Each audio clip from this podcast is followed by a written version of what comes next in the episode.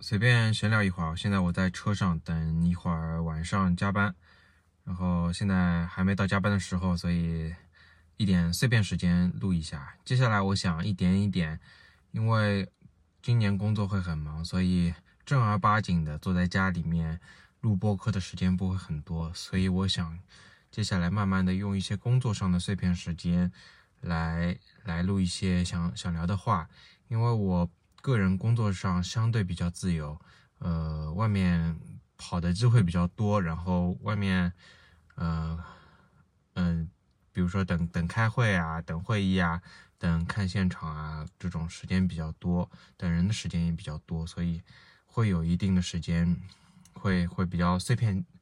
闲置出来，然后可以录一点自己想说的话，啊，这样我的，所以更新频率会上去，但是。呃，内容的长度会会下降一点，有可能有时候抽空聊聊个十分钟啊，也就发出来了，也有可能就是有时候就就随便闲聊一下，也没有什么特别的主题，啊，大大概就这样一个情况。然后今天想聊一聊，呃，家人的健康方面，希望家人可以健健康康啊，因为我是元旦第一天就直接甲流发热出来了。然后去医院抽血检查，然后查出来是甲甲流阳性，乙流和支原体都是阴性，甲流阳性，然后医生就配药，配了那个奥司什么的，反正是个特效药嘛，然后还配了一点咳嗽的糖浆什么的，然后当天晚上回家发到三十九度，马上就就吃那个特效药，再吃退烧药，退烧药吃完，哎呦，一个晚上。都是三十九度，我感觉自己人要烧起来了，就就零度的天，有可能房间里面是十来度吧，然后大冬天的啊，就是连被子都不想盖，就完全可以完全可以赤裸的睡觉，哎呀，一个晚上都这样三十九度啊，吃完退烧药一个晚上三十九度啊，我老婆睡觉半夜摸我一下，哎呦怎么那么烫啊，呃一我那天就感觉自己要烧死了，要烧干掉了，然后。第二天早上起来，再吃退烧药，因为还是三十九度嘛，再吃退烧药，然后还是三十九度，睡觉就就完全出不了汗，那么完全出不了汗，然后再昏昏沉沉的，到了下午再吃第三粒退烧药，然后再睡觉，然后开始有一点点睡醒了，有一点点微微的冒汗，一量还是三十九度，然后马上因为有一点点困感，再睡，再睡，终于哇一身汗出出来，哦哟，三十八度。三十八度就一下子退了一度嘛，三十八度，然后后面几天基本上慢慢的就恢复了，静养就结束了，呃，就第一天是最激烈的，然后咳嗽基本上没有，没有什么其他症状，就是发热。这次甲流，呃，我可能可能是我出生到现在烧的最厉害的一次，呃，太厉害了，太厉害了！现在流感真的太厉害了，哦哟，人类生存了那么那么长的岁月，对吧？竟然，竟然进化的速度没有赶上病毒的进化的速度，病毒越来越厉害了。然后就是新年一开始嘛，就就发了这样一个甲流。然后我发完，因为我老婆跟天天跟我生活在一起，我是呃元旦放假第一天下午睡醒了发出来的。然后马上我们把孩子转移走了，孩子有幸是没有发。然后接下来，因为老婆天天照顾我嘛，嗯，工作日她去上班了，然后我自己第一天发出来就是最痛苦的那天，是她在照顾我，帮我烧了很多菜。哎呦，那那天真的感受到小病是福，帮我烧了雪蟹锅，帮我烧烧了，帮我烧了大龙虾，对吧？哎呦，宝宝对我真的很好。然后，然后我想他肯定甲流是逃不掉的，因为每天生活在一起嘛。没想到。他我过了四五天，他甲流竟然没有发出来，然后大概到了我我我痊愈后又过了几天，他有一点发热了。有一天我们在外面吃饭，他他突然的有点不舒服，有点刚开始是可能觉得是房间有点闷，后来回家一量是有点有点低烧了，然后然后我们马上就去医院抽血抽血检查，同样的一套流程，然后他抽出来。有可能是刚刚发出来，全是阴性，然后医生就判断可能是普通的病毒性感冒嘛，然后第二天他也就退掉了。我我本来叫他病医生病假单病假单都开好了嘛，叫他我叫他第二天不要去上班了，这种发热肯定要静养嘛。然后他还是坚持去上班，第二天烧也退下来了。然后大概又过了小半个礼拜，就是就是前两天又发出来了。那天他本来休息在在家陪孩子嘛，然后一发热马上马上赶回家隔离了，因为担心传染给小孩嘛。然后发发了大概又是一到两个晚上，然后鼻塞，然后有一点咳嗽，晚上睡觉就基本上很难呼吸。我帮他贴那个通气鼻贴，然后也应该是，反正昨天晚上还是还是在鼻塞。然后呃前两天我们带孩子去三岁的体检。呃，三岁体检其他都很顺利啊，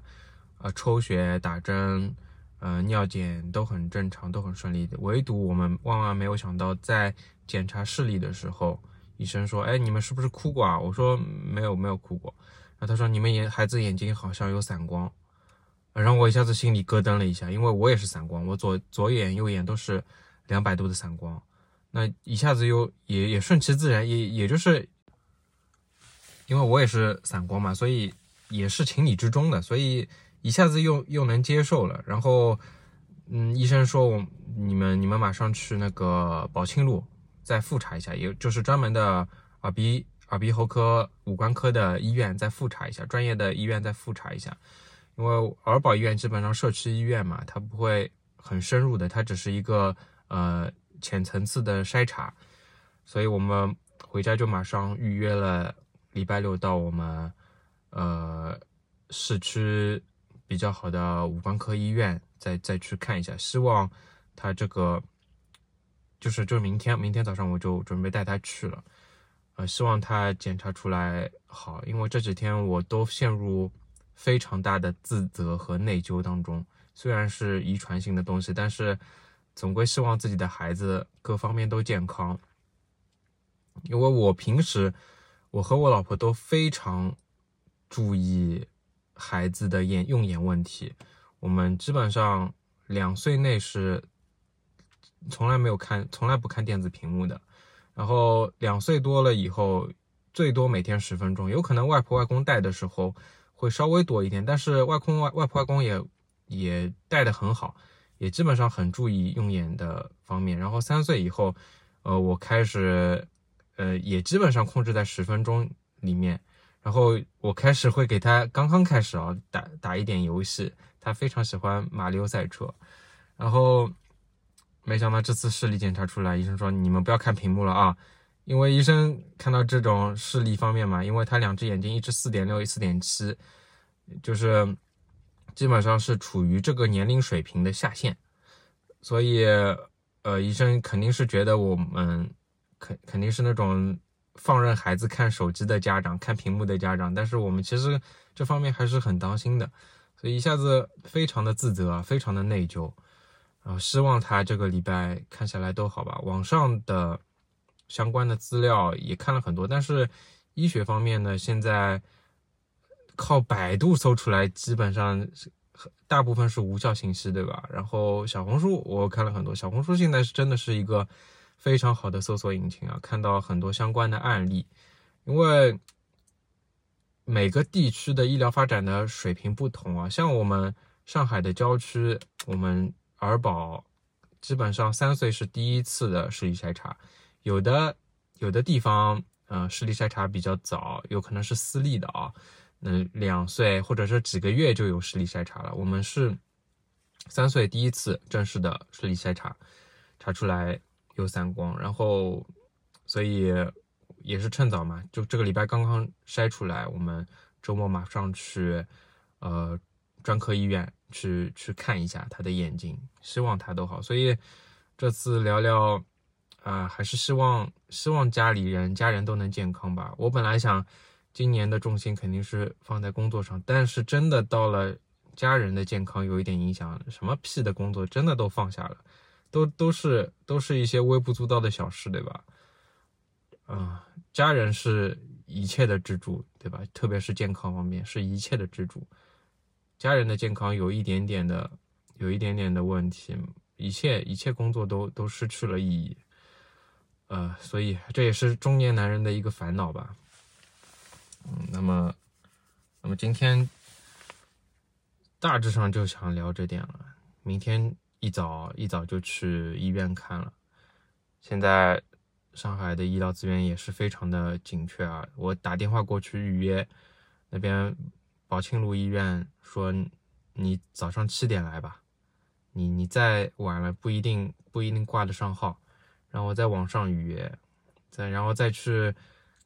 研究他这个线上的挂号的东西，然后因为